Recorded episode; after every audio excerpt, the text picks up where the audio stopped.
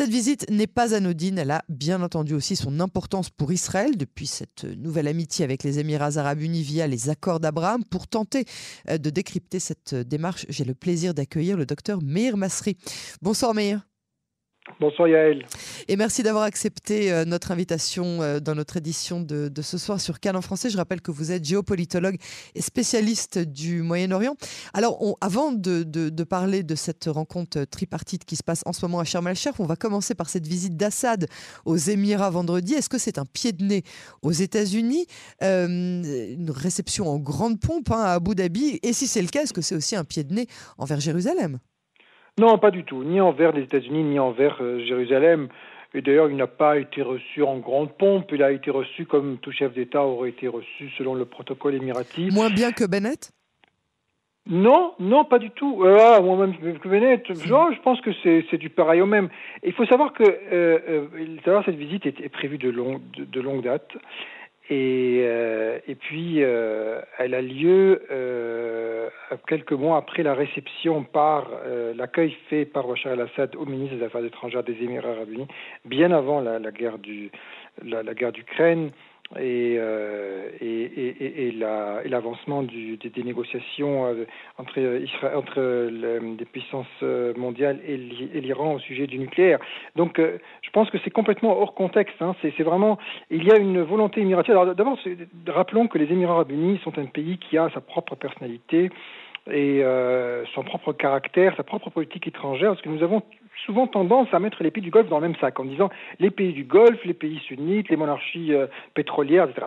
Mais chaque pays a sa propre identité, sa, propre politique étrangère, sa propre vision du monde et sa façon de faire. Les Émirats arabes unis sont différents de l'Arabie saoudite. C'est pas Bahreïn, c'est pas le Qatar, c'est pas Oman. Les Émirats arabes unis, c'est un pays qui, dès ses origines, euh, considère que le fait euh, d'avoir des relations avec tout le monde est un atout considérable et que si vous avez des mauvaises relations avec un pays, c'est une raison pour avoir euh, une liaison avec lui. Et je m'explique. Les Émirats arabes unis sont l'un des trois seuls pays au monde à avoir reconnu les talibans en 96 et à avoir entretenu des relations diplomatiques avec l'Afghanistan des talibans entre 1996 jusqu'à leur renversement par les Américains en 2001.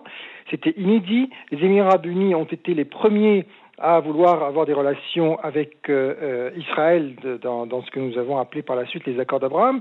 Les Émirats arabes, unis sont également le principal pays euh, avec lequel il n'y avait, pas de relation avec le régime de Bachar al-Assad et qui euh, voudrait renouer donc les relations diplomatiques avec Bachar al-Assad, non pas par amour pour Bachar al-Assad, non pas parce qu'il souhaite taquiner les Américains ou les Israéliens, mais tout simplement parce qu'il considère que ce serait là un moyen de défendre leurs intérêts, de protéger leurs intérêts et de, de, de réduire les tensions avec euh, la République islamique d'Iran et surtout, surtout de réduire l'influence iranienne en Syrie. Ils cherchent à éloigner les Syriens le plus possible des, des Iraniens.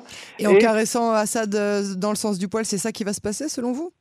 Non, pas le caressant dans le sens du poil, parce qu'il faut savoir quand même que la, la, les Émirats arabes unis ont des exigences extrêmement, extrêmement claires. Hein. C'est une, euh, ce n'est pas un, un, pays qui va caresser les, les Syriens dans, dans, le sens du poil. Au contraire, ils jouent un rôle euh, anti-iranien. Ils sont en guerre contre les Houthis, qui est la milice pro-iranienne au Yémen. Mmh. Ils ont soutenu une, une, une partie de l'opposition euh, syrienne anti-Bachar el-Assad. Ils continuent d'ailleurs à avoir des à entretenir ce, ce, ce soutien. Donc, je, je, ne pense pas que ce soit du sous le signe d'une capitulation ou d'un volte-face ou encore moins d'une volonté de de, euh, de, taquiner les Américains, mais euh, comme je vous le dis, ça fait partie de la politique étrangère traditionnelle des Émirats arabes unis et qui considère que euh, en cherchant à ouvrir un canal de discussion avec les Syriens, eh bien, ce serait là un moyen de pouvoir le, tirer des griffes des Iraniens et peut-être même de réduire l'influence iranienne en Syrie.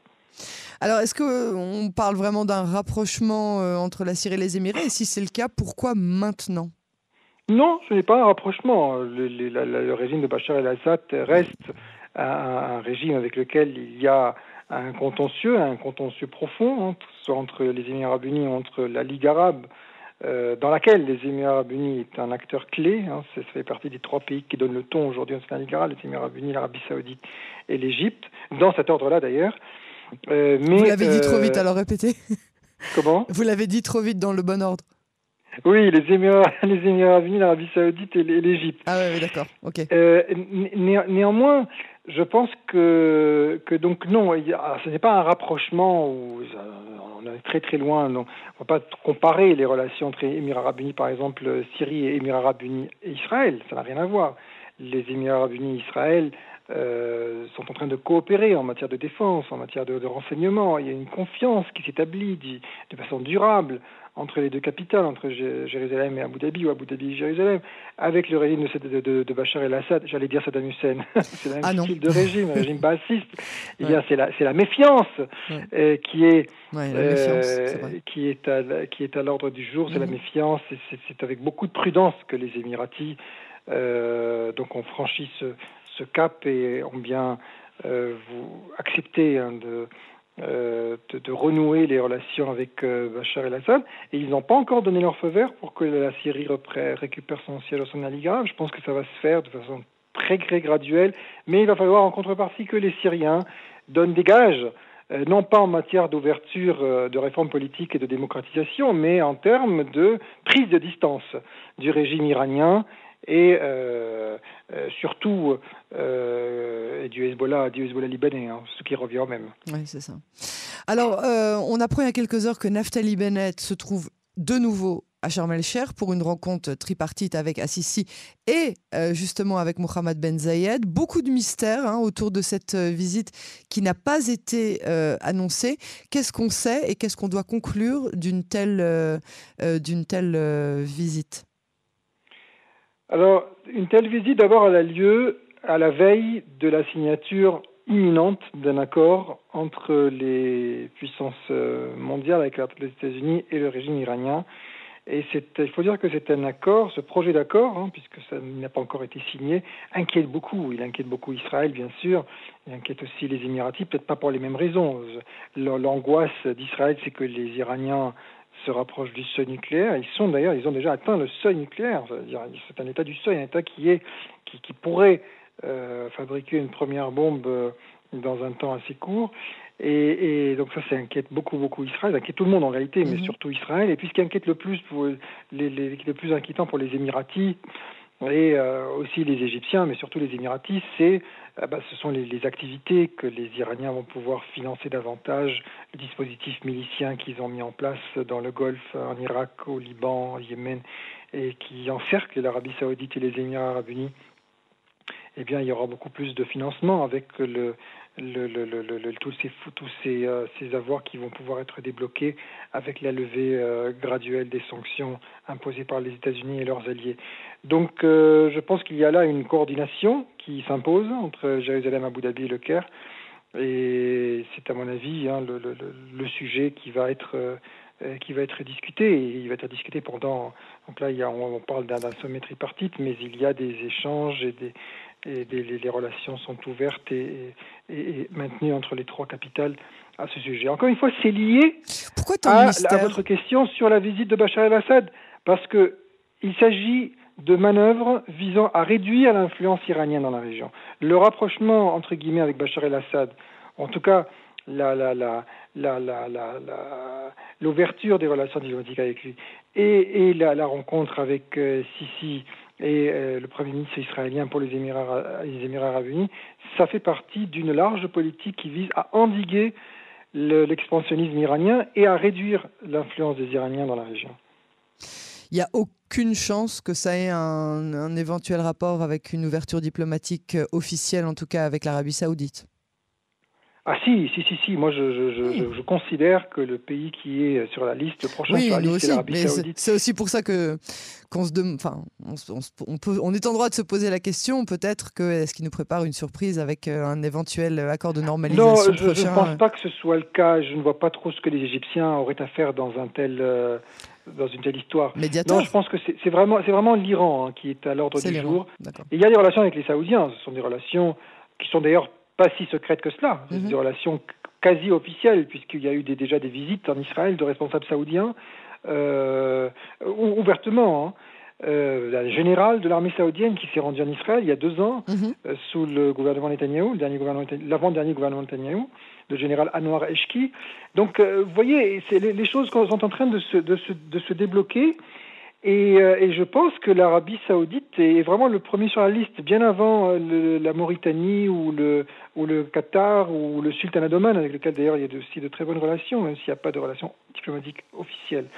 Donc euh, oui, bien sûr, ça, ça, va, ça va avancer dans ce sens-là. Mais voilà, ce qu'il y a de, de, de, de, commun donc, entre ces trois pays, ce qui, va être, qui, qui est en train de se discuter aujourd'hui, c'est comment faire pour euh, face aux Américains, qui, est l'allié, qui sont l'allié mm-hmm. euh, commun de ces trois capitales, euh, avec l'Arabie saoudite d'ailleurs, que vous avez mentionné. Et je pense qu'il y a une nouvelle équation qui est en train de se, constituer dans la relation entre, entre les Américains et leurs alliés dans la région d'une part, les Américains se retirent euh, partiellement de la région et prennent un petit peu leur distance. En tout cas, ils, semblent moins tenir à protéger leurs alliés. Mais en même temps, il semblerait que les Américains euh, se soient résignés à accorder à ces mêmes alliés une marge de manœuvre beaucoup plus importante que euh, celle dont il disposait par le passé. La meilleure démonstration, c'est euh, bah, la condamnation très timide, que ce soit d'Israël ou des Émirats arabes unis ou même de l'Égypte, de l'invasion euh, russe de l'Ukraine, le fait que ces trois pays ne participent pas au régime de sanctions imposé par les Américains, qui sont d'ailleurs respectés par le Japon, par la Corée du Sud, par les alliés traditionnels des Américains, mais pas mmh. par les alliés des Américains dans la région moyen-orientale. Donc il, il, y a une marge de manœuvre plus importante de ces pays. Pourquoi? Parce que la Russie est présente, c'est un pays moyen-oriental avec, avec la, la sa, son occupation de la Syrie. Et, et, puis, et puis il y a aussi la question iranienne avec la marge de manœuvre, encore une fois, qui, dont dispose Israël, beaucoup plus que par le passé. Euh, Israël qui peut aujourd'hui effectuer des frappes euh, à l'intérieur même de l'Iran, éliminer des, personnages clés du régime, euh, ce sont des choses qu'on n'aurait pas tellement pu euh, envisager, par exemple à l'époque d'un Bill Clinton ou d'un George Bush fils, hein, ou même d'un Barack Obama. Donc je pense que sous l'ère Trump, il y a déjà cette équation. Je pense pas que ce soit le propre hein, de l'administration démocrate. Je pense que c'est le contexte géopolitique en réalité qui a fait que cette équation est en train de changer et que les Américains protègent un peu moins leurs alliés, prennent un peu moins en compte leurs considérations euh, sécuritaires, et, mais en même temps, ces, ces mêmes alliés disposent d'une marge de manœuvre de plus en plus importante. Docteur Meir Masri, merci beaucoup euh, pour cette intervention et à très bientôt sur les ondes de Canon français. Avec grand plaisir, à très bientôt.